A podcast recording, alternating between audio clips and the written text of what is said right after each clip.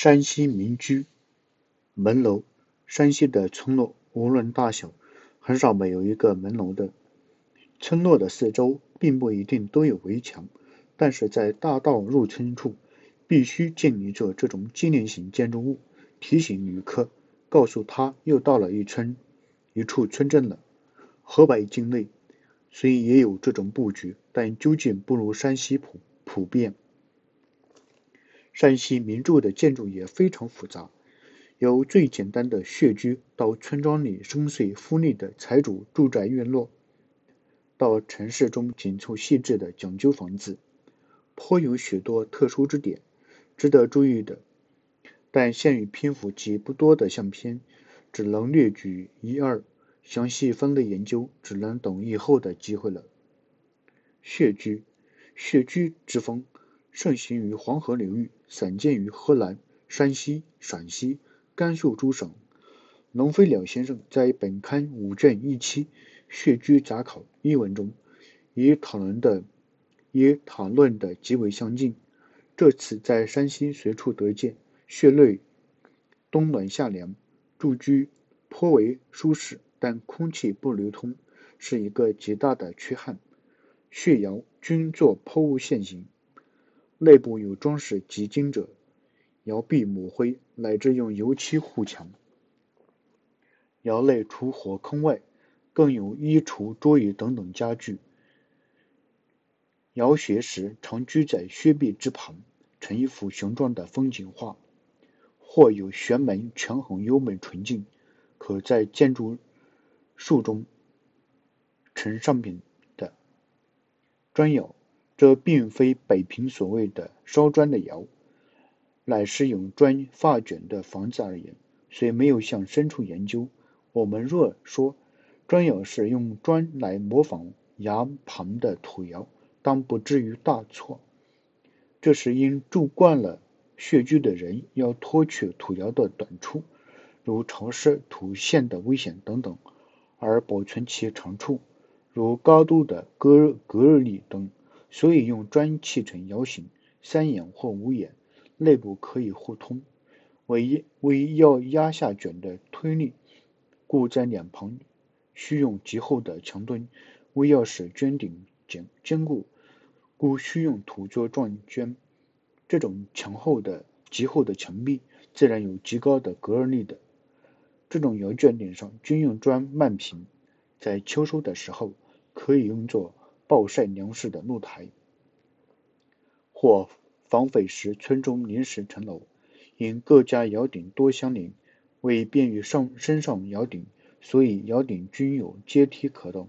山西的民居无论贫富，十九以上都有砖窑或土窑，乃至于寺庙建筑中，往往也有这种做法。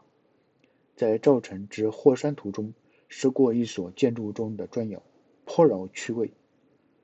在这里，我们要特我们要特别介绍，在霍山某民居门上所见的木板印木门神，那种简洁刚健的笔法是进化中所绝无仅有的。模仿，模仿虽不是一种普通的民居，但是住着却别有风味。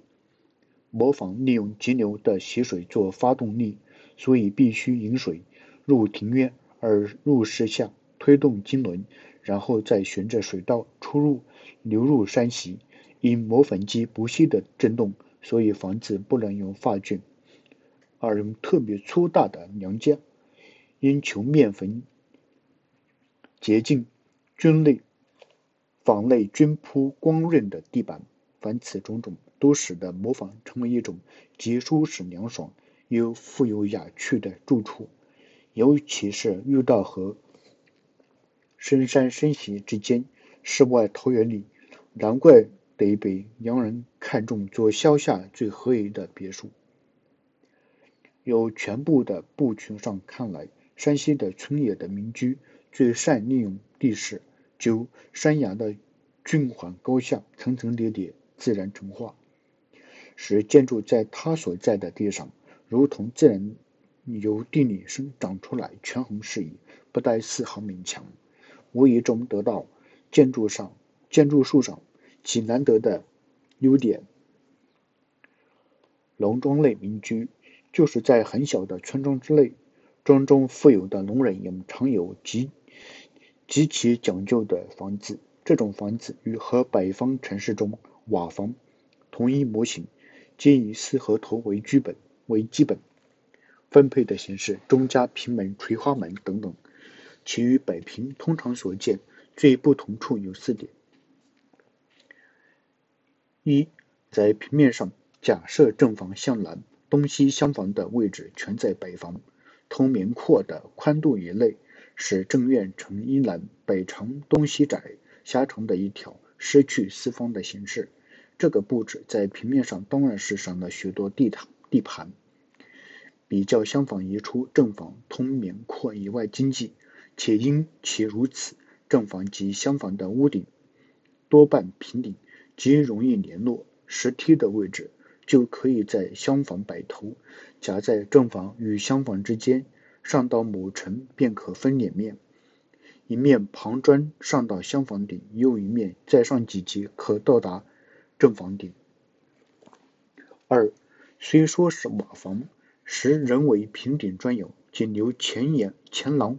或前檐部分用斜坡青瓦，则面看上去实像砖墙，前家用于搭。三屋外观印象与所谓三开间同，但内部却仍为三窑檐，窑与窑间亦用发卷门，印象完全不似寻常堂屋。四屋的后面女儿墙上做城楼式的建筑网。所以整个房子后面后身由外面看去，直成一座堡垒。城市中民房，如街修临时，城市中民房与村落中讲究的大同小异，但多有楼，如用窑灶，亦仅限于下层。城中房屋结比，拥挤不堪，平面布置尤其精细。不多占地盘，正院普通的更属窄。一房与他房间多用夹道，大门多在曲折的夹道内，不像北平房子只庄重均衡。虽然内部则仍沿用一针两厢的规模。这种房子最特异之点，在瓦坡前后两片不平均的分配。房脊背后许靠后许多。约在全进深四分之三的地方，所以前坡斜长，后坡短粗，前檐玲珑，后墙高垒，做内秀外雄的样子，倒极合理有趣。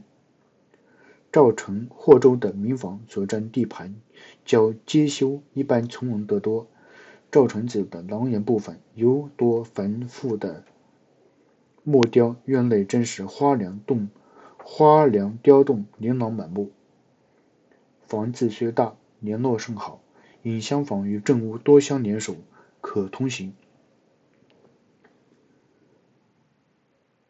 山庄财主的住房，这种房子在一个庄中可有两三家，遥遥相对，仍可以令人想象得到当日的气焰。其所占地面之大，外墙之高，砖石木料上之工艺，楼阁别院之复杂，均出于我们意料之外甚多。临时往南，在汾阳，在汾水东西有几个山庄，背水背山临水，不易耕种。其中富户均经商别省，发财后回来住舍，显要宗族的。房子造法形式与其他山西讲究房子相同，但较近于北平宫室，做工极其完美，外墙石造，雄厚惊人。有所谓百尺楼者。及此种房子的外墙依靠山崖铸造，铸造楼居其上，有庄外遥望，十数里外犹可见白池直立，摧毁其摧毁其尾，足镇山河，为建筑上之荣耀。